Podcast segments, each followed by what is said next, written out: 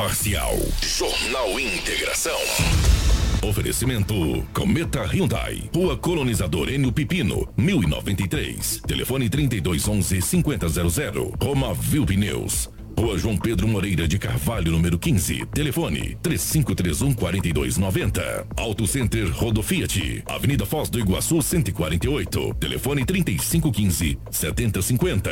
Preventec. Avenida das Embaúbas 2065. Telefone 3531 1590. Eletronop Materiais Elétricos. WhatsApp 99664 6001. Restaurante Terra Rica. Na Avenida das Figueiras 1250. Telefone 35 3531 6470. Drogaria São Camilo, na Avenida das Palmeiras, 656. WhatsApp 992 27 4361. Jornal Integração. A notícia precisa e imparcial. Na capital do Nortão, 6 horas 47 minutos, 6 e 47. A partir de agora, a notícia com responsabilidade e credibilidade está no ar. Jornal Integração. Você bem informado para começar o seu dia. Os principais fatos de Sinop região: economia, política, polícia, rodovias, esporte. A notícia quando e onde ela acontece. Jornal Integração. Integrando o Nortão pela notícia. Na capital do Nortão, 6 horas 48 minutos, 6 e 48. Estamos chegando com o nosso Jornal Integração nesta manhã de terça-feira. Hoje é dia 13 de setembro. A todos, muito obrigado pela audiência. Você que está nos acompanhando é, pelos, pelas ruas da nossa gloriosa capital do Nortão, nos dando uma carona. Obrigado pela carona. Você que está em casa nos acompanhando, você que está no trabalho já nos acompanhando, obrigado pelo seu carinho, obrigado pela sua audiência. Para Romavil Pneus, precisando de pneus para a sua caminhonete, meu amigo, aproveite a grande promoção em pneus. Uma grande grande variedade de pneus para caminhonete on e off-road para explorar todos os tipos de terrenos. Pneus Michelin, BF Goodrich, Yokohama, Dunlop, Bridgestone, Brutus, XBRI, Goodyear, Pirelli, entre outras topíssimas de linha. A Roma Viu Pneus tem os melhores profissionais para deixar a sua caminhonete top. Honestidade, credibilidade e confiança. Venha para Roma Viu Pneus. Aqui dá negócios. Faça o seu orçamento 66 999 0049 45 ou 66 3531 4290. Roma Viu Pneus, a melhor empresa de pneus de Sinop e região. Junto com a gente também está a Dom Valentim Esquadrias. A Dom Valentim Esquadrias trabalha na fabricação e instalação de esquadrias de alumínio, uma empresa licenciada pela Aura, trazendo para você acessórios importados de alto padrão, com estilo e designer único, oferecendo proteção térmica e a térmica e acústica exclusiva. A Dom Valentim Esquadrias fica na rua Valentim da Lastra, 879. Anota o nosso telefone, 66 99985 1996. Vou repetir, 66 99985 1996. Para Cometa Hyundai a sua hora, o quilômetro chegou, o quilômetro chegou, meu amigo. Novo HB20 a preço de site, com versões a partir de 1.690. E tem mais, 190. E tem mais, ó. Comprando na Cometa Hyundai, você concorre a passagens para a Copa do Mundo Qatar FIFA 2022 e milhares de prêmios na promoção na Hyundai da Jogo. Não perca esta opção HB20 zero quilômetro e ainda concorrer a prêmios. A Cometa Hyundai fica na colonizadora NPP no número 1093 do setor industrial. No trânsito, dê sentido à vida. Meu amigo, preste atenção nesse recado que eu tenho para você. A madeira que você precisa para a sua obra está na Turra da Amazônia. Temos soluções que você precisa em madeiras brutas e beneficiadas: tábuas, tábuas de caixaria, batentes, caibros, beiral, vigas especiais, vigamento, portas e portais. Nossa entrega é a mais rápida e não cobramos taxa de entrega em toda a cidade. Faça um orçamento pelo 669 9667 2738 ou venha até a Rua Vitória 435 no setor industrial sul. Turra da Amazônia. A solução que você precisa em madeiras brutas e beneficiadas está aqui. 669 9667 2738. Jornal Integração. A notícia chega primeiro até você. 6 horas 51 minutos na capital do Nortão, 6 e 51 Nos nossos estúdios, a presença de Edinaldo Lobo. Lobão, bom dia, seja bem-vindo. Ótima manhã de terça-feira, meu querido. Bom dia, Kiko. Um grande abraço a você, bom dia a toda a equipe, aos ouvintes, aqueles que nos acompanham no Jornal Integração da 87.9. Hoje é terça-feira e aqui estamos mais uma vez para trazermos muitas notícias. Véspera do aniversário da nossa querida capital do Nortão, hoje é dia 13 de setembro. Bom dia para Karina, gerando ao vivo as imagens aqui dos estúdios da nossa Hits Prime FM para você que nos acompanha pelo Facebook, pelo YouTube, enfim, compartilhe com os amigos. Bom dia para nossa Crislane na nossa central de jornalismo. Daqui a pouco estará com a gente aqui na nossa rodada de entrevistas aqui ao vivo, também nos estúdios da nossa Hits Prime FM. As principais manchetes da edição de hoje. Jornal Integração. Integrando o Nortão pela notícia. 6 horas 52 minutos, 6 e 52. Homem morto em ação policial em Sinop tinha mais de 10 passagens criminais. Jovem morre em acidente violento na MT 249 em Nova Mutum. Carro é consumido por fogo na BR-163 em Sinop após problema mecânico. Motociclista sem CNH atropela criança de 8 anos em Nova Mutum. Bandidos roubam celulares em Sorriso. Sofrem acidente grave na hora da fuga. Motorista que empurrou homem na BR 163 em Sorriso da sua versão sobre os acontecimentos. E ao vivo, aqui nos estúdios da RIS Prime FM, estaremos entrevistando o candidato a deputado federal Ícaro Severo, do Republicanos. Será o nosso entrevistado aqui ao vivo no Jornal Integração. Tudo isso em um minuto. Com fogo não se brinca. Realizar queimadas nas margens do reservatório prejudica a fauna e flora do local, podendo inclusive atingir as torres de transmissão, lavouras, pastagens e residências. Se avistar um foco, entre em contato pelo WhatsApp no número 669 9680 2421. Fique ligado, não pratique queimadas. Um alerta Sinop Energia. Jornal Integração. Integrando o Nortão pela notícia. Na capital do Nortão, 6 horas e 53 minutos, 6 e 53 Edinaldo Lobo vai chegar agora com as principais informações policiais das últimas 24 horas. Policial. Com Edinaldo Lobo. 6 e 53 O Lobão, definitivamente pela rotatividade do rádio, uma ótima manhã de terça-feira. Estamos aí às vésperas do aniversário da nossa querida capital do Nortão. Hoje é dia 13 de setembro. Como a gente imaginava, e a gente já tinha plena convicção, o comando da Polícia Militar eh, convocou a imprensa para uma coletiva sobre o acontecido eh, desse final de semana. E a nossa equipe esteve presente, o Lobão esteve presente. Lobão, eh, como é que foi essa questão da coletiva? Vou começar pela coletiva, que eu acho que talvez foi um dos grandes fatos mais importantes. O Sinop tá uma uva. Né? O Lobão trouxe e falou, Kiko, o Sinop tá uma uva, tá uma teteia. Né? Não, Lobão, bom dia, definitivamente, Bom querido. dia, um grande abraço a você, bom dia a toda a nossa equipe.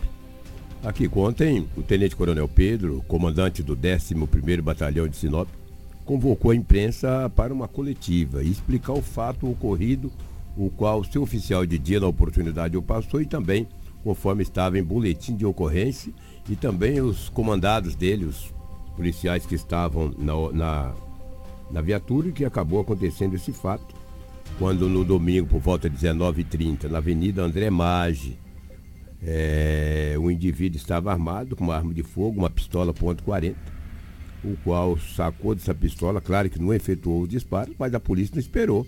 Primeiro ele dá um tiro em um policial para depois é, revidar a injusta agressão contra aqueles policiais. As informações foi aquilo que eu disse ontem de manhã. Esse homem chegou correndo em um bar, dizendo tem cigarro, tem cigarro. Ninguém ali tinha cigarro. Ele levantou a camisa mostrando a arma de fogo. Uma mulher que estava presente ainda perguntou: tem ar, é, tem, Tem bala? Ele, ele puxou um carregador e mostrou. Nisso a polícia chegou e pediu para que o mesmo deitasse ou mesmo jogasse a arma. Não foi obedecida às ordens e acabou tendo essa fatalidade, esse fato aí que ninguém quer, e obviamente, mas aconteceu. A polícia está aí de repente para isso. Não é de repente. A polícia está aí para isso. Eles andam numa viatura, cara, de dia, de noite, madrugada, chovendo, ventando. O cara tá com uma pistola e saca dessa pistola, é muito problemático. Agora todas as autoridades competentes vai ver o que o caso requer para tomar as providências. Agora um detalhe, o mais agravante. Segundo o Tenente Coronel Pedro e também o próprio delegado, esse homem tem várias passagens pela polícia. Várias passagens.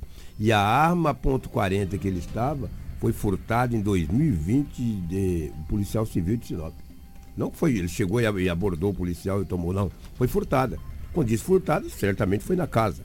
Ainda não conversei com o delegado para saber da realidade em 2020 o que aconteceu. Essa arma foi furtada em 2020. Invadiram alguma residência, É, encontraram certeza. a arma e. O dono da arma era um policial civil. e essa arma ainda estava lá, PJC. Polícia Judiciária e Civil, com a numeração e tudo. Vamos ouvir ali, o Coronel ó, ali a arma, ali, essa é, arma que você falou, que a ponto 40 é. que foi as armas que foram adquiridas, essas Glocks novas, né? Sim. Foram adquiridas pelo governo, justo na, na, naquela leva de armamentos que veio colete balístico, armamento. Não, essa é a ponto 40, não essa, é a Glock. Essa é a ponto 40, essa né? é a ponto 40. Que, as Glocks chegaram esse depois, ano. Exata, isso, é. desculpa, Lobena, a ponto 40, exatamente. Né? Não, 2000, tinha Glock não ainda. tinha Glock ainda, era as ponto 40 é. que foi adquirida depois chegou é, as Glocks. E esse armamento, não estou enganado, Lobão, teve realmente uma ocorrência de um assalto que houve numa, numa onde foi subtraída é, um armamento da Polícia Civil. A gente trouxe, inclusive, no outro prefixo, acha-se esse assalto. Não, bom, mas enfim, vamos ouvir o Tenente Coronel Pedro, que explica, está dividido em duas ações. É. Primeiro, a ocorrência é, da PM nesse ocorrido. Vamos acompanhar. A informação que nós temos até o momento é que lá no local haviam três pessoas, inclusive uma delas esse o rapaz que foi alvejado pela Polícia Militar. É, segundo consta das guarnições de serviço, é, a guarnição chegou até esse local onde estavam reunidos esse pessoal já no canteiro da André Maggi e constatou que o cidadão estava com a arma na mão e nesse momento manuseando a arma de fogo. Então a guarnição policial automaticamente mandou que o cidadão largasse a arma, se identificando como polícia, né? É, diante dos fatos, o cidadão não cumpriu a ordem emanada pelos policiais e apontou a arma em direção à guarnição. Diante de uma iminente injusta agressão, os policiais já revidaram, porque o policial não vai ficar esperando que o cidadão desfile tiro contra ele, né? Então, automaticamente, os policiais já revidaram e, e acertou o cidadão, o qual caiu ao solo, né? E foi socorrido pelo Corpo de Bombeiros. Então, a informação que nós temos até o momento é essa. Eles foram encaminhados como testemunha na ocorrência, tá? Como testemunha. Porque até pelo as informações preliminares que a guarnição conseguiu é, é, recepcionar no momento da abordagem é que esses dois indivíduos estariam lá, tanto o casal estaria no local, quando chega no local esse cidadão que foi alvejado, totalmente alterado, né? E solicitando cigarro para, para, para esse casal. O, nesse momento ele, o casal, ele mostra para o casal a arma de fogo que estava com ele. Ao ser questionado pela, pela, pela mulher que estava lá no local, se a, se a arma estava carregada, o cidadão ele, ele, ele, tira o carregador da arma, ele mostra que a arma estava carregada e nesse momento chega a guarnição. Então, esses dois indivíduos foram conduzidos para a delegacia na condição de testemunha. Eles não têm nada a ver, então, com o caso? Isso tem que ser apurado, né? Vai ser apurado. Até então, as informações preliminares dão conta que eles são testemunha dos fatos. Tá aí, portanto, o Coronel Pedro falando a respeito dessa situação. Como já deu horário, Lobe, a gente gosta de ser pontual, 6h59. É, logo após a entrevista com o candidato Ícaro Severo, nós vamos trazer a segunda parte da entrevista do Coronel Pedro, que ele fala a respeito da arma, é, esse detalhe que o Lobo falou, e outras coisas mais a respeito dessa situação que aconteceu nesse final de semana, que foi a situação mais grave da cidade de Sinop no final de semana. A cidade de Sinop realmente está numa calmaria que a gente, olha, agradece a Deus, porque perto da cidade de Sorriso nós estamos no paraíso, né, do que está acontecendo lá na cidade de Sorriso. Então, é, é, foi a ocorrência mais grave, e depois da entrevista, nós iremos trazer a segunda parte dessa, dessa entrevista, onde o Coronel Pedro fala da questão da arma e de mais algumas coisas que aconteceram nessa ocorrência. Mas deixar bem claro aqui, as duas pessoas que foram encaminhadas para a polícia, elas foram como testemunhas do caso, né? É, que foram as pessoas que foram abordadas, que o Lobo Todos, que inclusive está no boletim de ocorrência, elas foram arroladas no caso, como testemunhas do que aconteceu ali na, no canteiro central da Avenida André Maggi. Lobão, daqui a pouco você volta para a gente trazer mais detalhes dessa situação que você esteve em loco lá nessa entrevista coletiva com o Tenente Coronel Pedro. Tá bom, meu querido? Legal, um grande abraço. Ó, gente, é, na pontualidade, a gente gosta de manter a pontualidade, sete horas com pontualidade na capital do Nortão. Chegou a hora da gente começar a nossa rodada de entrevistas. Hoje o candidato Ícaro Severo é, vai estar aqui nos nossos estúdios. Vamos à nossa vinheta e a gente já vem com o candidato. Hits Prime FM apresenta Eleições 2022. Entrevista.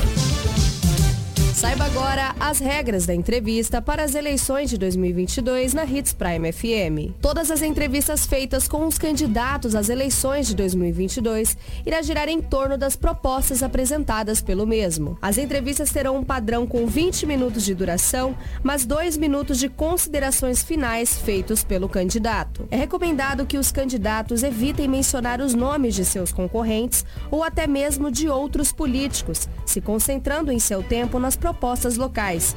Caso infrinjam tal regra, serão interrompidos pelos mediadores que irão conduzir a entrevista. Também não será permitido ataques a instituições ou até mesmo populares em geral, sendo interrompido pelos mediadores da entrevista. A Hits Prime FM tem o dever de garantir aos candidatos um ambiente tranquilo, sem ataque ou ofensa por parte dos mediadores. Também queremos oferecer à população que estará acompanhando uma oportunidade diferente de conhecer os candidatos com questionamentos sérios e importantes. Os candidatos que serão entrevistados pela Hits Prime FM devem respeitar as regras impostas pelo Departamento de Jornalismo. Devem também responder com a maior sinceridade possível os questionamentos feitos pelos entrevistadores. Os candidatos também devem respeitar o tempo estabelecido, evitando que o mesmo seja extrapolado. Na capital do Nortão, 7 horas, 2 minutos, 7 e 2. Estamos chegando com a nossa rodada de entrevista. A Crislane já está aqui, doutora Morgana, todo o departamento jurídico da MGRB aqui junto com a gente. E claro, o candidato Ícaro Severo já está aqui junto com a gente. Candidato, sem valer o seu tempo, bom dia, um prazer recebê-lo aqui nos estúdios da Hits Prime FM. Bom dia, Kiko. Bom dia, Cris. Bom dia, Morgana e todos os ouvintes aí da Hits. Muito obrigado pelo espaço e pela oportunidade. O Karina, por gentileza, coloca os 20 minutos que o candidato tem direito na tela para que a gente comece a bater papo com o Ícaro Francis Severo. O candidato, primeiro eu gostaria que o senhor se apresentasse para a cidade de Sinop. Quem é Ícaro Francis Severo? Ícaro Franz Severo é filho de pioneiros da cidade de Sinop, né? Família do meu pai chegou aqui em 73. Minha bisavó Geraldina foi a primeira parteira de Sinop e, e posteriormente a família da minha mãe, né, chegou aqui. Mas meus avós, por parte de mãe também, desde 74 já passavam por aqui, né? Então tem esse pioneirismo aqui dentro de Sinop. É, e fui vereador de Sinop de 2017 a 2020. Fui o terceiro mais votado na ocasião dessa eleição.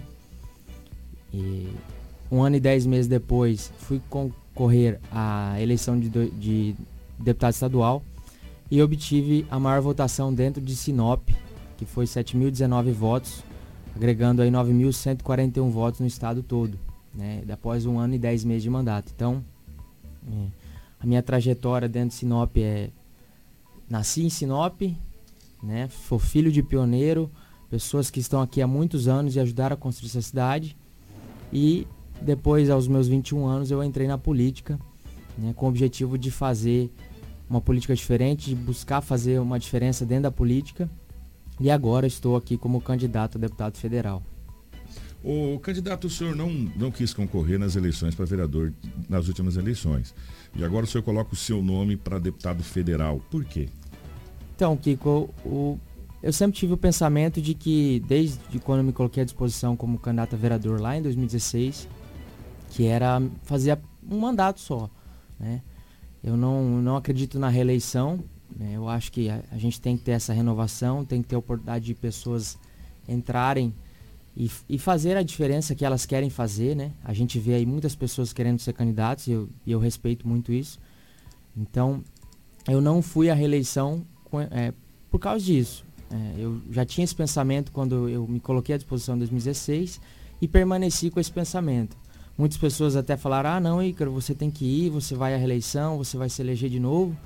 É, mas eu já tinha aquilo na minha cabeça de que eu já tinha cumprido o meu mandato de quatro anos, né, eu estava finalizando ele, e acredito que eu consegui demonstrar um trabalho, uma forma de fazer dentro da Câmara Municipal de Sinop. Então, eu optei ali por não ir à reeleição. Agora estou pleiteando a deputado federal porque nós, nós, nossa família tem um objetivo, né? Nós passamos, nós passamos por uma, um momento trágico na nossa família e isso nos levou a mudar radicalmente a nossa nosso jeito de viver, os nossos objetivos. Nós tivemos que proporcionar isso né, em vida para a gente conseguir seguir em frente. E a gente passou uma, a ter uma luta aí por mais segurança pública dentro do Brasil. Fomos a Brasília, Fizemos um abaixo assinado, coletamos mais de 112 mil assinaturas, reforçando um projeto de lei do, do então senhor Major Olímpio, que era na época deputado federal. Fomos a Brasília, entregamos essas mais de 112 mil assinaturas. E nós temos um objetivo de reviver esse projeto, porque esse projeto, Major Olímpio faleceu ano passado de Covid, quando já era senador por São Paulo. O projeto está parado. Então a gente tem o objetivo de, de, de reapresentar esse projeto e e chegar numa Câmara Federal para realmente defender pautas de segurança pública, aumento de pena, é, porte de arma, enfim, todas essas situações que, acredito eu, agregam para a segurança pública. Porque, Mas... igual o meu pai sempre diz, é, tem uma frase que ele sempre diz, sem segurança nós perdemos todas as nossas conquistas. Então, essa é uma luta nossa e acredito que eu tive uma experiência na Câmara Municipal, né? É um espelho de uma de uma Câmara Federal, logicamente muito maior, uma Câmara Federal, mas é, dá para se ter uma noção do que, que é. Pleitei para deputado estadual e agora, seguindo uma lógica, estou é, pleiteando para deputado federal. Então deixa eu até entrar, daqui a pouco a gente vai entrar na pauta segurança pública, tem alguns questionamentos que eu gostaria de fazer uhum. para o candidato, mas deixa eu é, até voltar um pouquinho. É, o senhor mesmo disse fez 7 mil, 7 mil votos em Sinop para deputado estadual nas eleições que o senhor se propôs a candidato a deputado estadual, 9 mil votos ao todo no Mato Grosso. Se cogita entre 30 e 35 mil votos hoje para um deputado federal, mais ou menos está na média ali, dependendo da coligação, enfim, não dá para a gente precisar, o coeficiente eleitoral é meio complicado, só uhum, na hora mesmo uhum. que a uhum. gente consegue. Não é um salto muito grande, candidato, é, para deputado federal. O, o, o, lógico não seria vir a deputado estadual novamente tentar uma cadeira na Assembleia, que aí a gente fala né, uma questão mais, mais plausível, vamos dizer assim, e dali depois galgar um, um salto grande? Você não acredita que está dando o trampolino está sendo muito alto, candidato? Então, Kiko, é, é uma questão muito relativa, porque quando eu fui candidato a vereador, falaram que eu já estava pulando muito alto, né? Porque eu, eu não, era, não era conhecido no meio político, me coloquei à disposição como vereador e fui o terceiro mais votado na ocasião, né? Então, na época, tinha pessoas que não acreditavam de forma alguma, chegavam e falavam que, que eu não ia me eleger, que eu ia fazer 600, 700 votos e que na próxima eu galgaria é, mais votos para tentar me eleger. Consegui me eleger e em 2018, mesma situação. Me coloquei à disposição como deputado estadual. É, muitos acreditavam que, que não faria uma boa votação, que teria ali um, uma dobra de votos, talvez, para deputado estadual, né, porque a concorrência é menor, mas obtive aí quase cinco vezes mais votos do que fiz para vereador. Então, já aumentei a minha votação. E, e não é arrogância nenhuma, eu acho, de, de tentar me colocar deputado federal, até mesmo porque eu já tenho uma experiência, já demonstrei o meu trabalho e hoje eu tenho 27 anos, né? 27 anos, a, a gente pode ser candidato a partir dos 21. Então, é, o salto é grande, mas assim, eu acredito que eu estou no meu caminho, entendeu? Você se sente preparado? Eu me cara? sinto preparado, sabe? Eu me sinto convicto de que eu posso chegar lá e fazer a diferença, entendeu? Então, então assim, eu não olho nem por esse lado de, ah, eu, é, eu estou dando um salto muito grande. Realmente é, é muito voto, fazer 35, 40 mil votos é muito voto, ainda mais pela quantidade de candidatos que a gente tem no estado. São 160 candidatos, né?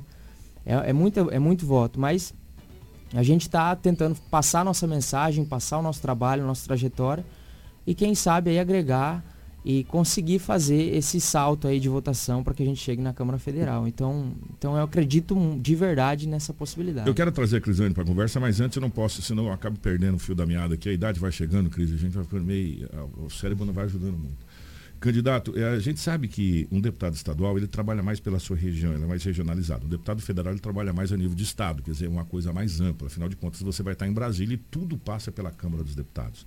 É, lá na Câmara dos Deputados que se faz as leis desse, desse país. Depois passa pelo Senado e, logicamente, é sancionado pelo presidente da República. É, a, a, deu para sentir no início da conversa que a grande bandeira que o candidato vai levar para Brasília é a segurança pública. Eu gostaria de saber qual é o principal projeto dentro dessa bandeira que o candidato tem. Então, Kiko, o nosso principal projeto é o aumento de pena. É o aumento da pena para os crimes é, Principalmente os crimes hediondos. Mas a gente não aí... tem nem cadeia, candidato. Hoje, hoje, hoje, hoje, hoje, hoje existe aí uma coisa chamada é, é, audiência de custódia porque a gente não tem cadeia para penalizar as pessoas. Então, Kiko, a gente, a gente não que... parte do pressuposto de ter um, um, uma penitenciária ou, ou, melhorar as nossas penitenciárias para aumentar a pena? Então, Kiko, a gente tem que... É, além, além dessas pautas que a gente tem de segurança pública, eu acho que uma pauta que é fundamental dentro de uma Câmara Federal que, igual, igual você falou, ali passa tudo, né, no Congresso, Congresso Federal, e a gente, eu acho que, eu não acredito na, na, naquele deputado que, que apresenta projetos de leis, apresenta projetos de leis e números e números e números. Eu acredito em coisas de qualidade. Né? Então, eu acredito que hoje, estando num Congresso Federal, é para discutir realmente as pautas e repensar o que o que não está sendo é, eficiente e pensar algo novo de que não exista, entendeu? Então essa pauta da segurança pública, eu, eu acredito sim no aumento da pena. É, eu acredito que é, a gente olha aí as, as, a, as pessoas que cometem crime, elas não ficam, é, nem um, terço da, da, pena não cumprem, então ela já tem esse conhecimento. Os crimes, os crimes mais brandos aí, pessoas, audiência de custódia, é, tem as, os relaxamentos, as, as, situações processuais que a pessoa às vezes nem cumpre, então né, acaba nem cumprindo numa, numa, numa penitenciária. Então eu acredito que isso precisa ser revisto, rediscutido. Questão do, dos presídios. A, a formação de presídios, a reestruturação de presídios, isso, isso vai se dar, acredito eu, é, de uma forma ou de outra, entendeu? Havendo a necessidade, vai ter que ser feito, vai ter que ser dado prioridade a essa situação, aumento de presídios ou não. Então, é, eu acredito no, fundamentalmente no, no aumento da pena, questões de segurança. E eu também, que com uma das nossas pautas, é, da minha pauta em particular, é entrar lá para fazer um mandato realmente técnico. Eu acredito que o legislativo tem que ser técnico. Eu acredito de verdade que ele tem que ser técnico. Mas o candidato, é, negociar com 540 deputados para você conseguir apoio não é uma uma tarefa, vamos digamos Não. aqui entre nós, muito fácil de você, por exemplo, empalacar uma pauta e você convencer, sei lá, dois terços da Câmara dos Deputados estarem com você. Você sabe disso que é uma coisa complicada, esse diálogo, porque outra coisa partidária, bancada, enfim, né? O senhor está pronto para equalizar essa questão de negociação lá dentro para tentar emplacar essas pautas, que a gente sabe que são pautas complicadas. Isso é complicadíssimo. Não são pautas fáceis. A gente está falando em, em, mexer no Código Penal, que é uma coisa que se pede desde quando Noé estava na arca. E é uma coisa difícil de se mexer. O senhor está preparado para essa negociação lá, candidato? Sim, Kiko, totalmente preparado. É, a, gente, a gente entende aí que Mato Grosso são oito representantes na Câmara Federal. Né? São oito deputados de 503 eleitos no Brasil. Muito pouco. É, não dá nem 2% isso, né? Sabe, é então, é Mato, Mato Grosso, aí, economicamente falando... É, Segura o Brasil. Segura o Brasil. E, representativamente falando, tem oito deputados. Exatamente, né? Então, senador, senador é proporcional. Três por estado, a gente tem uma, um, um, uma coalizão ali interessante. Agora, para deputado, realmente é uma Talvez é um esse, desafio. Talvez esse não seria o grande desafio, mexer na, na questão da equalização política dentro da Câmara dos Deputados. É o uma Senado, pauta muito boa. O Senado, ele é equalitário, porque os estados têm representatividade praticamente por igual. Já a Câmara dos Deputados, não. É, é. uma pauta boa, porque a gente volta naquilo que está escrito na Constituição, no artigo 37, que foi um princípio que nem, nem nasceu junto com a Constituição, ela veio, veio numa emenda constitucional depois, que é o princípio da eficiência. Né? Então lá nós temos a legalidade, impessoalidade, publicidade, moralidade e aí vem a eficiência. Então é, reduzir a máquina pública, reduzir a quantidade de, de talvez deputados federais para a gente dar, garantir que eles façam de forma mais eficiente, é uma, é uma, uma pauta muito interessante a ser levada e discutida dentro do Congresso Cris. Federal. Candidato, falando em segurança pública, é inegável também que a gente entre no embate de educação caso seja eleito? Quais seus projetos para a educação? Então, Cris, essa questão de projetos, a gente até iniciou né, na, nessa entrevista falando sobre, sobre isso. É, tecnicamente, um deputado federal, ele não. O que, que ele pode fazer sobre a educação? Igual, igual comentei. E por isso da minha defesa de um mandato é, mais voltado para a tecnicidade. A gente repensar e rediscutir as questões da educação dentro das leis, né? Eu não posso chegar aqui e falar que eu vou fazer uma escola como deputado federal, vou fazer fazer isso ou aquilo, porque eu de fato não vou executar, né? eu não executo enquanto, enquanto legislativo, e isso pode ser bem visto bem claro, é, enquanto aqui um vereador, ele também não, não executa. Mas Agora, o senhor tem emendas que o senhor pode destinar, entre outras coisas, com certeza, isso é diferente. Né? Com certeza, né? Que a gente tem aí 16 milhões de emendas individuais, a bancada chega aí para quase 400 milhões de, de emendas. E as emendas, a gente acredita muito que elas ajudam verdadeiramente e ajudam principalmente aqueles municípios menores que não têm condições de, de se sustentar sozinhos e precisam dessas emendas para para viver ali dentro do município, entendeu? Então, as pautas de educação nossas que nós vamos defender, é, é assim, não, não é fazer politicagem, falar, falar algo nesse sentido, mas assim, o que for bom para a sociedade, que a gente vai discutir e vai votar a favor da sociedade. Agora, é, o que a gente pode fazer pela educação? Uma educação, garantir uma, uma educação em tempo integral, para que, que todos possam ter acesso a, a, uma educação de em tempo integral? Isso em todo o estado? É possível garantir isso? Acredito que é possível. O estado está tá se organizando e com o auxílio do, do, da Câmara Federal, reorganizando projetos de leis, repensando fórmulas, formas é, na legislação brasileira de garantir isso, acredito que é totalmente possível, entendeu? O candidato, nós ainda temos cinco minutos e pouquinho, eu quero aproveitar porque eu preciso falar de uma situação com o candidato, até porque quando a gente fala em deputado federal, a gente fala de, uma, de um representante que vai representar todo o estado do Mato Grosso junto a Brasília.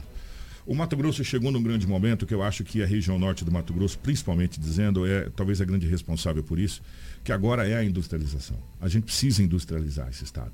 Muitas pessoas falam, ah, mas já estamos industrializando. Estamos industrializando a passo do tartaruga. E aí a gente vai cair em logística. E não tem como a gente fugir disso. E aí sim talvez seja o grande trabalho, o grande papel dos deputados federais da nossa região, que é a logística, brigar por ferrugão, duplicação da BR-63. Nós vamos começar por BR-163, o corredor da morte. É, muito se fala, muito se discute, aí você fala com um tecnicamente diz que não é possível, com outro tecnicamente é possível, essa situação toda. O que, que o candidato tem a dizer sobre a BR-163?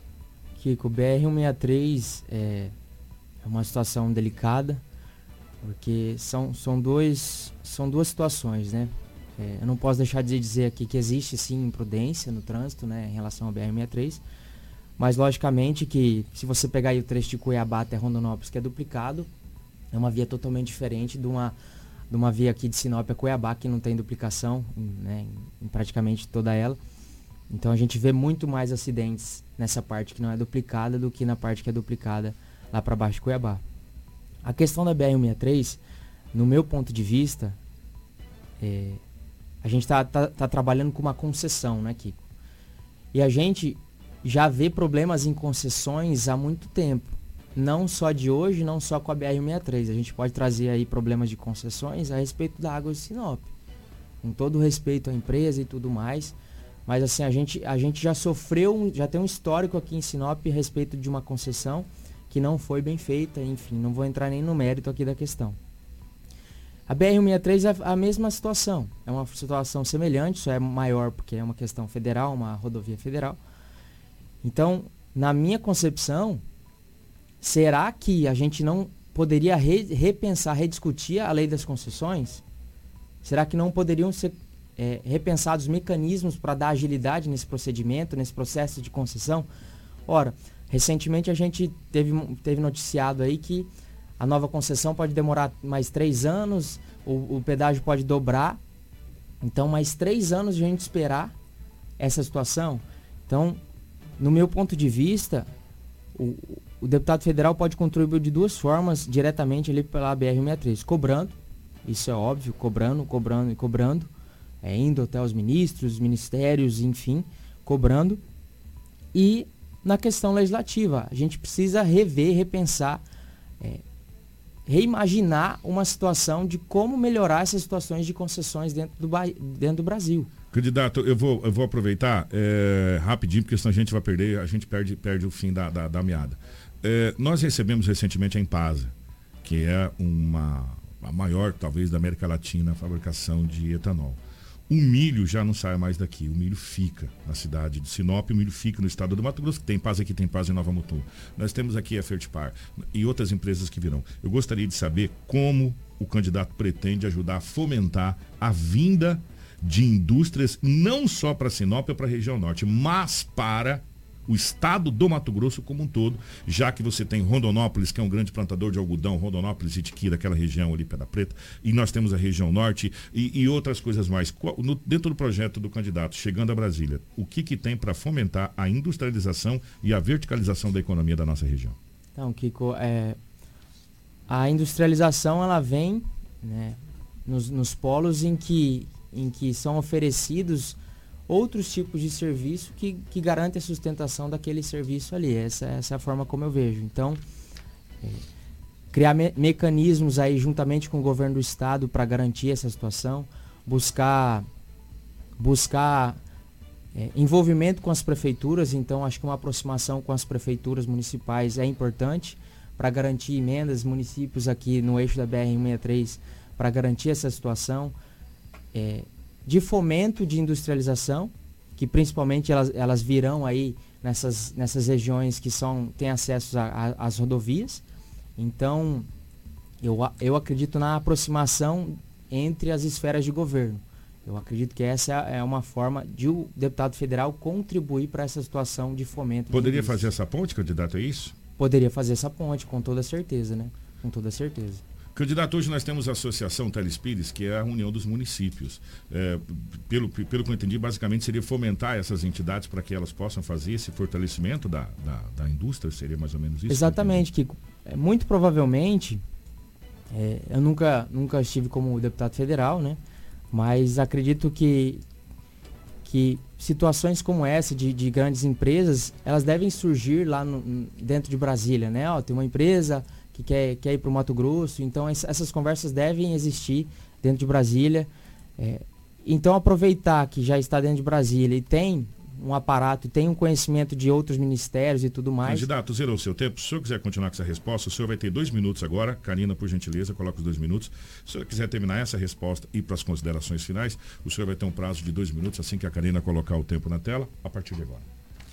É, então, acredito que realmente essa questão de, de fomentar essas associações para que elas se fortaleçam e tenham mais a, afinidade aí com, com, com as esferas de poder. É, Para finalizar aqui, eu quero agradecer mais uma vez a oportunidade, pelo espaço aqui de poder trazer um pouco das nossas ideias que nós queremos levar numa Câmara Federal. Quero também aproveitar a oportunidade para parabenizar a Sinop aí, que amanhã completa 48 anos de fundação, né, Kiko? Então, eu quero aproveitar essa situação. Minha família veio aqui, né, a família do meu pai e da minha mãe estão aqui há muitos anos, então é uma honra ser sinopense ter sido vereador por Sinop e poder representar é, Sinop e toda a região norte aí dentro do estado de Mato Grosso. É, e no mais agradecer a, a todos os, os, os, cidadãos sinopenses da região que estão nos ouvindo e, e pedir o voto aí de todos na, no dia 2 de outubro. Né? Avaliem, pesquisem e conheçam os candidatos. Eu peço que pesquisem o meu nome, pesquisem a minha, minha trajetória, meu trabalho, né? Ícaro Fran Severo para deputado federal, número 1050 nas eleições do dia 2. Então, meu muito obrigado a todos e até os próximos dias aí. Muito obrigado. Candidato, sobrou 30 segundos ainda, se o candidato quiser usar, se o senhor quiser passar para a gente. Agradecer Tranquilo. a presença do Ícaro aqui. É, obrigado, candidato. Sucesso nessa, nessa jornada.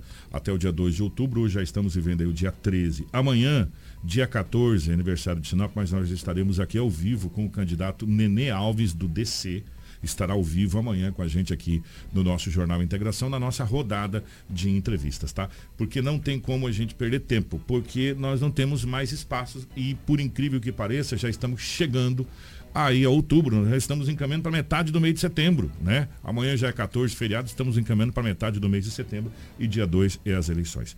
É, nós vamos para o intervalo, na sequência, Edinaldo Lobo estará de volta, juntamente com a Crislane, com a Crislane, muitas informações. Nós vamos ter a segunda parte do, do Tenente Coronel Pedro, falando a respeito daquele acontecido no final de semana na Avenida André Maggi. A gente já volta, fica aí, não sai daí não.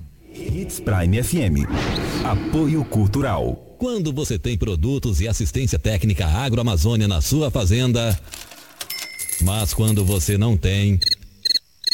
Produtos de qualidade, alto desempenho garantido para sua fazenda é na Agroamazônia. Arames, fertilizantes, sementes, herbicidas para pastagem e a assistência técnica que você precisa em um só lugar. Para você, amigo agricultor e pecuarista, a Agroamazônia é a sua melhor opção. Telefone 3517 5800.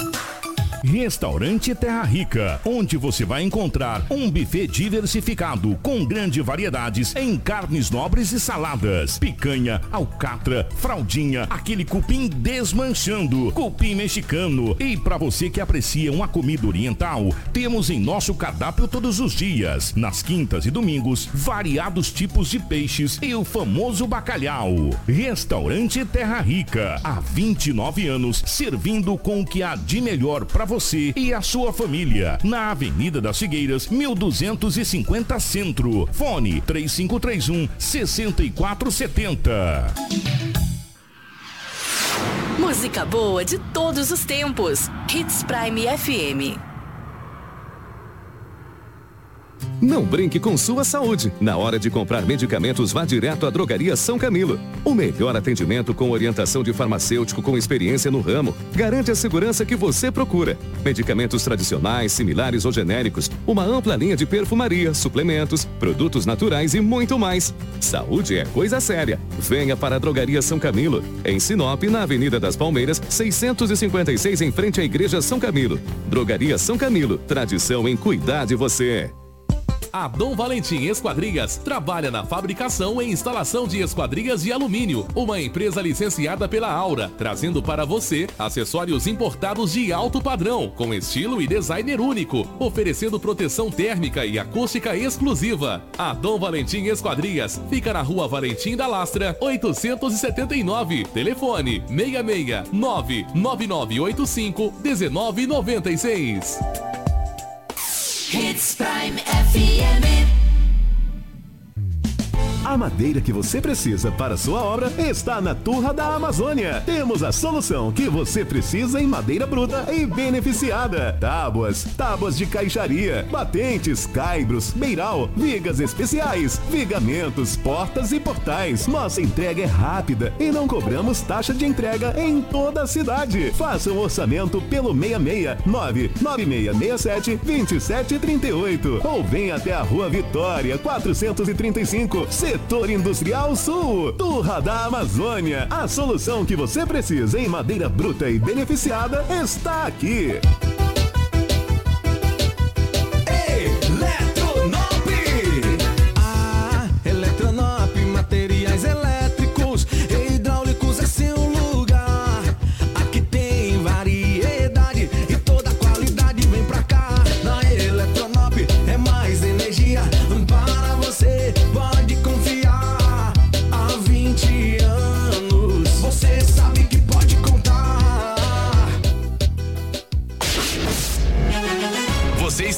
Jornal Integração. Informação com credibilidade e responsabilidade. E daqui a pouco, a sua dose diária de alegria e boa música no Manhã Prime.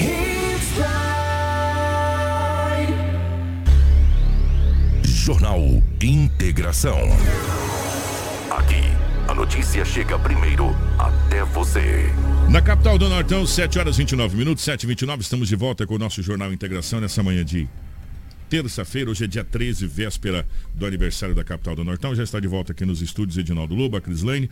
O Lobão, é, vamos dar continuidade. Bom dia pela rotatividade do rádio. Algumas Bom pessoas dia, não bom ouviu antes, né? Uhum. É, antes do, do- da entrevista com o candidato, nós estávamos falando a respeito daquele acontecido, é, da morte daquele, daquele rapaz que fez menção de uma arma, ou sacou uma arma para a polícia, a polícia acabou é, revidando e ele não resistiu e veio a óbito. Na primeira, na primeira parte, o Tenente Coronel Pedro falou da operação em si, da ocorrência. E aí depois, é, na, na- na- entrevista foi descoberto que aquela arma, inclusive, foi furtada há algum tempo atrás e ela pertence à Polícia Judiciária Civil. Sim. Né? A Foi PJC. furtada em 2020. 2020. E que também esse jovem, vamos colocar assim, tem muitas passagens pela polícia. Aproximadamente 10 passagens foi o que chegou pra gente pela polícia. E agora a gente pode ir na segunda parte do, do Tenente Coronel Pedro, que ele fala sobre justamente a questão da ação da PM e a arma, né? Do, do ocorrido. Vamos à segunda parte do Tenente Coronel Pedro, depois o Lobo comenta, porque o Lobo esteve em loco eh, nessa, nessa entrevista coletiva. Vamos acompanhar o Tenente Coronel Pedro falando a respeito dessa situação. Não, negativo. Eu não confirmo, até porque isso deve ser uma informação da Polícia Judiciária Civil, né? Então acredito que as investigações estão sendo feitas pra- por eles. O que eu te falo é que esse cidadão já é conhecido no setor da Polícia Militar.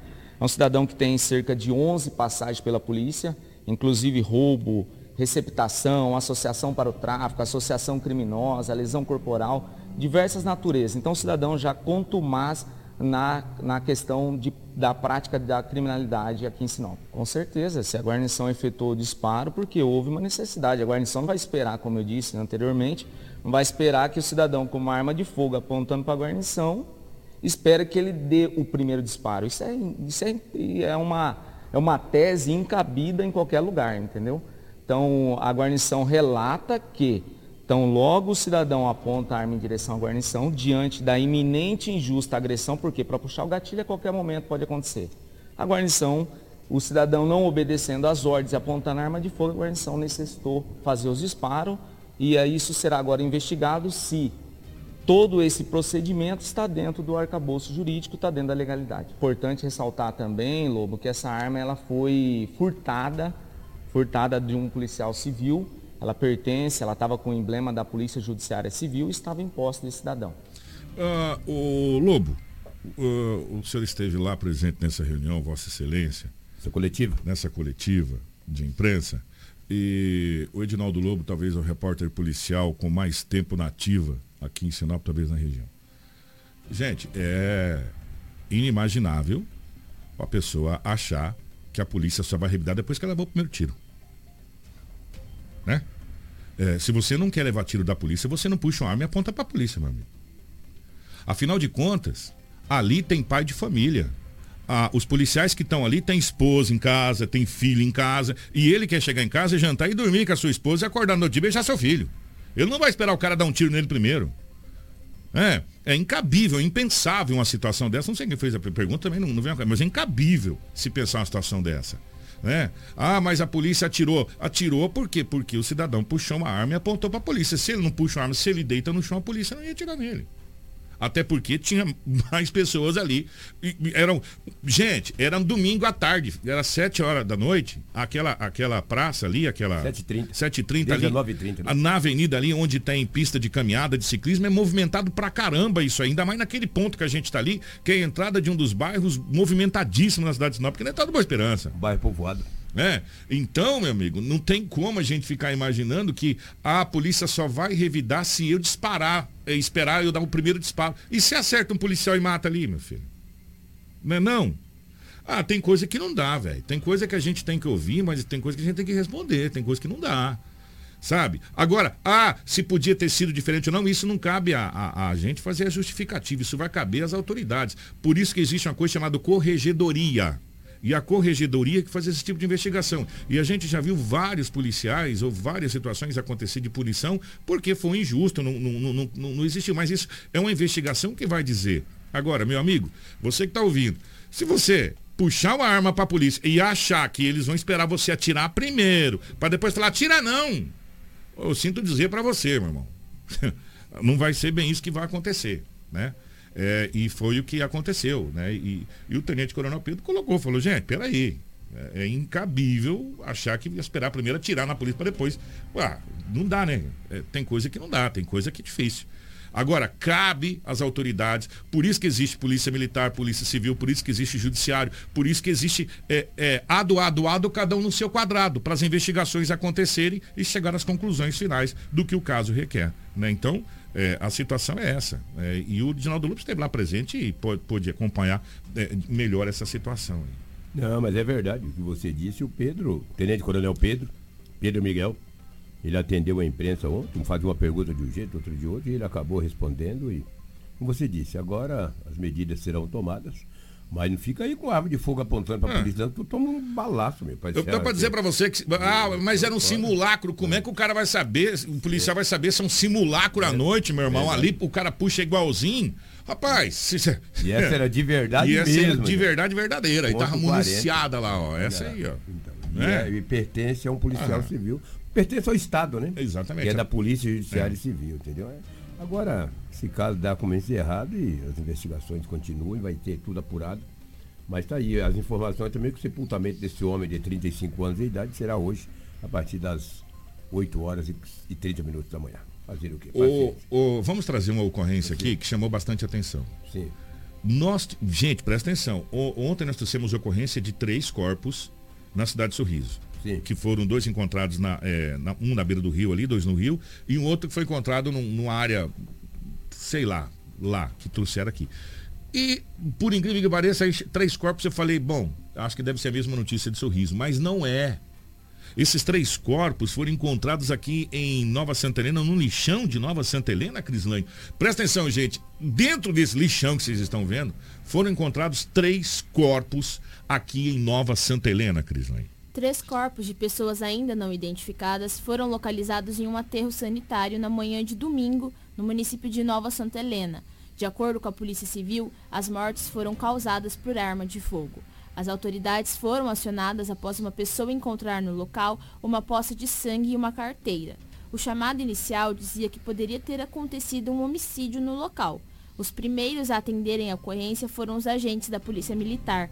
Ao chegarem no lixão, Kiko, os policiais militares visualizaram uma marca no chão que indicava que algo tinha sido arrastado em direção a um lugar mais afastado. Ao se aproximarem, constataram a presença dos corpos escondidos por um pedaço de papelão. Imediatamente, foram acionados a Polícia Judiciária Civil e a Perícia Oficial de Identificação Técnica, que iniciaram os trabalhos de perícia. As vítimas não puderam ser eh, informadas, identificadas. A orientação das autoridades em casos como esses é que, em caso de pessoas desaparecidas, os familiares procurem a delegacia local para ceder material genético que possa auxiliar na identificação, no caso de localização dos corpos. Então as vítimas eles estavam ali bastante machucadas e foi, não foi possível a identificação delas e a, a Politec lá de Nova Santa Helena pede agora que as- os familiares vão para tentar identificar essas vítimas. Nova Santa Helena, por se tratar de um- uma cidade pequena, né? Deve ser encaminhado. É, não, é, a- é, a, é, a, é a- a Politec de, de Colíder. De Colíder que atende ali, que é- de Colíder. é- é Sinop, Colíder, Alta Floresta. São os, os São cidades polos, né? E daí É. atende a região. Gente, três corpos foram encontrados, não No é? lixão, né? Que, que loucura. E aí, no meio, desse, no meio desses, desses lixos aí, foi encontrado os corpos. Que situação. Por isso que eu digo, cidades mais pequenas, aí os lixões aí a céu aberto. A céu né? aberto Sinop uma vez nós tivemos isso, hoje graças a Deus é diferente. Um dia lá também vai, talvez, mas mataram três, né? Três. Que que é Quem isso? sabe um dia nós teremos uma coisa igualitária nesse país de Isso, cabo a rabo. né? exato. Quem sabe um dia. Mataram três lá. Três. Foi três em Sorriso nesse final de semana que a gente trouxe ontem, três lá. A região norte do Mato Grosso, ela está violenta. Nós estamos vivendo, gente. Só quem não quer ver que não vê isso.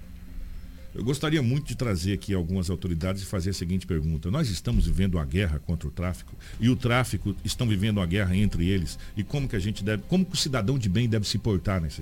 A pergunta que eu gostaria de fazer para as autoridades, se alguém pudesse me responder, eu sei que os delegados me ouvem. Eu- e eu fico muito feliz com isso. Eu sei que a- a- as forças policiais nos ouvem. O a pergunta que eu gostaria de fazer: o que, que o cidadão de bem e o pai de família deve fazer nesse momento? Continuar trancado dentro de casa, igual a gente está trancado? Preso, enquanto a criminalidade está solta nas ruas? O que, que nós devemos fazer? Porque vou ser sincero para você, tá assustador, tá assustador a nossa cidade, tá assustador você sair de casa, tá assustador você pegar sua família para algum lugar. E esses móveis operantes aí, ó. É execução. Tudo, né? É execução, tudo indica que Ah, supostamente deve ter alguma situação com droga. Não, não afirmo e não estou afirmando, mas, Mas é- operantes, tudo indica que sim. Ô, Lobo, 90%, e não somos nós estamos dizendo não, aqui nós, nós não temos bola de cristal para dizer nada, são, são relatos das forças policiais, das autoridades, 90% de toda a criminalidade que acontece tem envolvimento direto com a droga. E os outros 10% é indireto. É, e tem 2% aí que é passional, aí isso é outra coisa, mas é, a, a grande maioria, a grande maioria. Esse trem deve ser muito bom, né? Porque o povo morre por isso e compra. Deus me livre. O povo deve ser muito burro mesmo, Muito mexer com um negócio burro, né, desse, né? Mexer com uma É. porcaria dessa. Quer ver, gente? Presta atenção. Motorista. é, é, depois deixa esse, eu vou falar dos bandidos aqui. Bandidos roubam celulares na cidade de Sorriso e fogem. Até aí tudo bem, tá aí normal, né? Bandido roubar e fugir é normal. É, agora o que aconteceu depois foi um grave acidente na hora que eles estavam fugindo, Crislane. Um assalto foi registrado nas lojas americanas localizada na rua Bené, em Sorriso, na tarde de segunda-feira.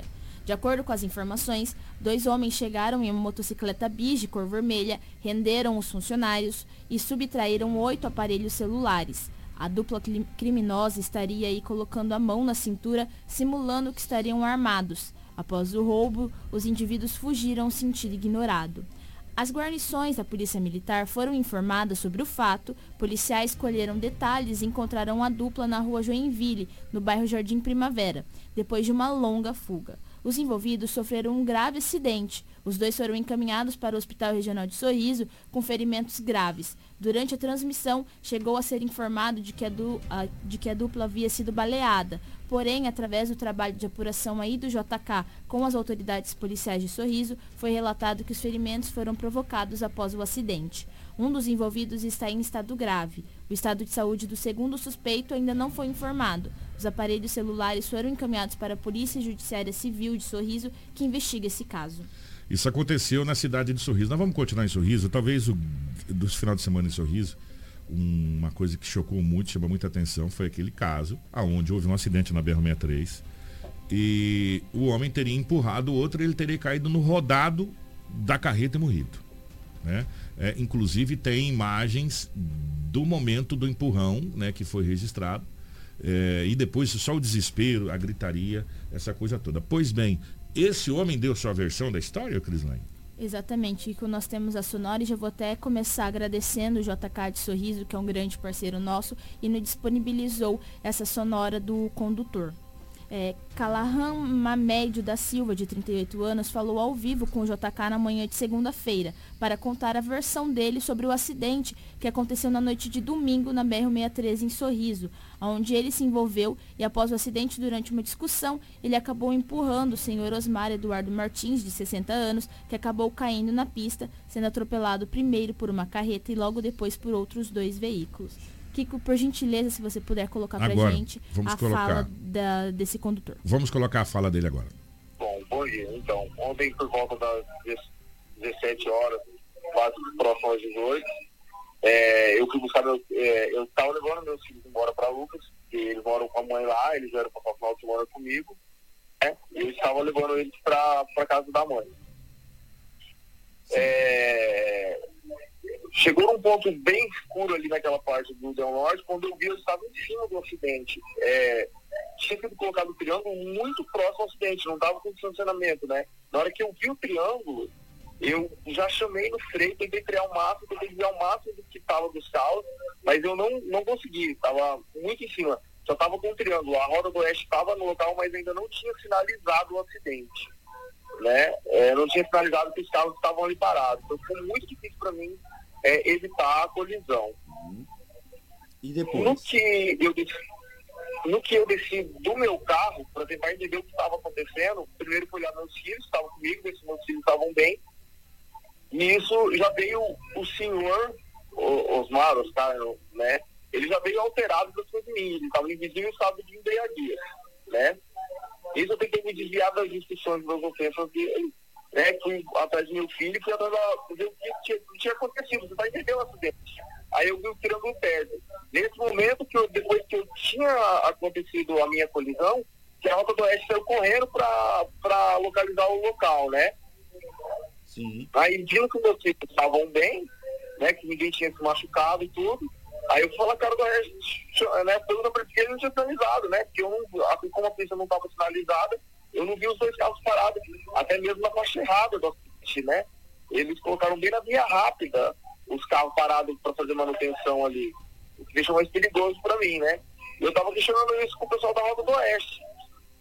Nisso, o senhor veio pela segunda vez atrás de mim com ofensas, né? E eu ali preocupado com os meus filhos, quem vê o vídeo vai ver que os meus filhos estão ali do meu lado ali, na hora do, do acidente, na hora, na hora da discussão, né?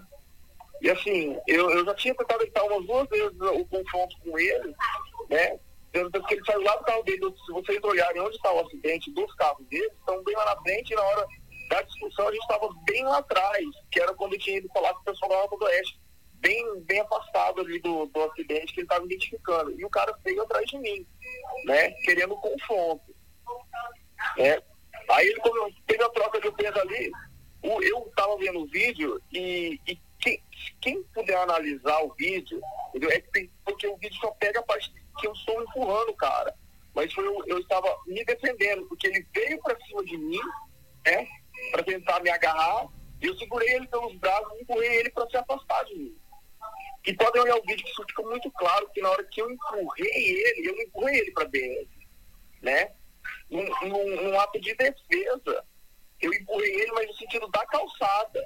Tá aí, portanto, a fala a da versão do, do motorista. Agora cabe às autoridades eh, as medidas cabíveis que esse caso requer.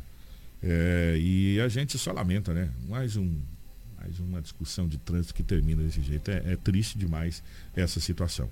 Olha, para a gente fechar, nós vamos rapidamente para duas ocorrências. Jovem morre em acidente violento na MT 249 na cidade de Nova Mutum, Crislane. Um jovem identificado como Julian Duarte Santos, de 25 anos, morreu após se envolver em um acidente na tarde de segunda-feira, por volta das 14h15, na MT 249, cerca de 6 quilômetros de Nova Mutum. Os veículos envolvidos são uma carreta Volvo de cor preta e placas de Epitociolândia. O veículo Toyota Yaris de cor prata, placas de sorriso, e uma motocicleta Honda é, CG Titan de cor verde, placa de diamantino. O motorista da carreta relatou ao site Power Mix que seguia sentido trevo da Libra quando o motociclista que seguia no sentido contrário invadiu sua pista. Para evitar uma colisão frontal, o caminhoneiro jogou a carreta para o acostamento. Porém, mesmo assim, o jovem acabou colidindo com o tanque e roda da carreta vindo a cair. O condutor do veículo Toyota, que seguia logo atrás da moto, não conseguiu frear a tempo e acabou atropelando o motorista que havia caído em sua frente. O corpo de bombeiros foi acionado, porém, ao chegar no local, o jovem já se encontrava sem vida. Aí mais um acidente que, que envolveu vários veículos e, infelizmente, ceifou a vida desse jovem. Mas, gente, quantas pessoas estão morrendo de acidente? A gente vem falando olha, todo dia aqui é, é uma coisa absurda o que o trânsito está vitimando pessoas. É, por falar em trânsito, é, rapidamente, só acho que tem imagens, né, Clis, de, de, desse carro consumido pelas chamas, pelo fogo, na BR-63. Foi uma van, é isso? Uma van. Chegou um, a pegar fogo na vegetação, ó. Um veículo, sendo uma van, acabou pegando fogo na manhã de segunda-feira nas margens da BR-63, no bairro Alto da Glória, aqui em Sinop. A van ficou completamente consumida pelo fogo, que também atingiu uma parte de vegetação às margens da rodovia, sendo necessário o trabalho dos bombeiros. Segundo as informações, foi acionado através do 193 que um veículo estava pegando fogo às margens da rodovia próxima a Impasa, onde foi deslocado uma viatura ABT também com o suporte da ASA Chegando no local, o carro estava completamente tomado pelas chamas, onde o fogo acabou atingindo a vegetação na rodovia. Kiko, nós temos a sonora do sargento do Corpo de Bombeiros Ferraz, onde ele explica melhor sobre essa ocorrência. Deixa eu tentar achar aqui rapidamente. É essa sonora? Ah, achei aqui, Cris. Esse carro ficou completamente destruído, não sobrou absolutamente nada. Vamos acompanhar a Ferraz. Para nós 193, né? Tinha um veículo pegando fogo aqui nas margens da rodovia próximo à Impasa. Deslocamos para cá com a viatura ABT e também dando suporte à viatura ASA. É, chegando no local aí, a van já estava totalmente tomada pelas chamas. Fizemos ali o combate às chamas. E também o fogo acabou pegando aí na, na vegetação, está bastante seca. E acabamos finalizar, finalizar aqui também o combate incêndio na, na vegetação. É, na van tinha alguém, tinha alguma mercadoria? O senhor tem informação de como começou o fogo? Não, não. Sobre essa informação ainda não, não, não teve nenhuma informação do local. Aparentemente, que a gente viu, a van está vazia, né? Mas aí posteriormente vamos colher mais informações. Qualquer fagulha, né? Ele acaba aí pegando na vegetação, está muito seca. É, esse tempo agora, chuva bastante escassa, ou nenhuma chuva, né? E acaba aí qualquer fagulha pode é, ter uma, uma, grande, um grande incêndio na, na, na, parte florestal aí da vegetação. Pegou fogo do, do, mesmo lado da van, né? Fizemos o combate ali também. O fogo da, daquele lado pulou para o outro lado de cá, onde também tem é, uma vegetação seca. E aí acabamos de finalizar o combate aqui nesse outro lado. Tá, e portanto, essa situação que aconteceu e, e, o que chama a atenção é que são vários carros que a gente trouxe esse, esses últimos meses que pegou fogo, né? e, e sabe-se lá do que, de que maneira, enfim. Mas esse caso, graças a Deus, eh, teve o prejuízo, mas eh, ninguém ficou ferido. Graças a Deus, ninguém ficou ferido. Ó, nós precisamos ir embora, já que o, o Sargento Ferraz falou sobre a questão de estar tá muito seco, a probabilidade de chuva, quarta e quinta-feira no Mato Grosso, é muito grande. Estão todos os sites de meteorologia estão é, prevendo uma possibilidade de 90% de chance de chuva é, no Mato Grosso, né? Não é só em Sinop, não, no Mato Grosso, em várias cidades do Mato Grosso, a probabilidade de 90% de chuva. Isso não quer dizer que vai chover, mas há uma probabilidade que chova. E a gente está torcendo, vamos bater tambor aí, fazer alguma coisa, dança da chuva, para ver se vem mesmo, porque, olha, nós estamos precisando. Cris, Obrigado, minha querida. Obrigada, Kiko, Karina, Rafa e obrigada a você e ao Lobo também e a você que nos acompanhou até essa reta final do Jornal Integração. Nós voltamos amanhã, feriado aí, com muita notícia de Sinop região. Rapidamente lembrando para você que logo mais às 20 horas vai ser abertos os portões do Estádio Gigante do Norte para a comemoração dos festejos do aniversário de Sinop. E hoje tem show com o Leonardo a partir das 23 horas, tá bom? Grande abraço, 7h51, nós voltamos amanhã.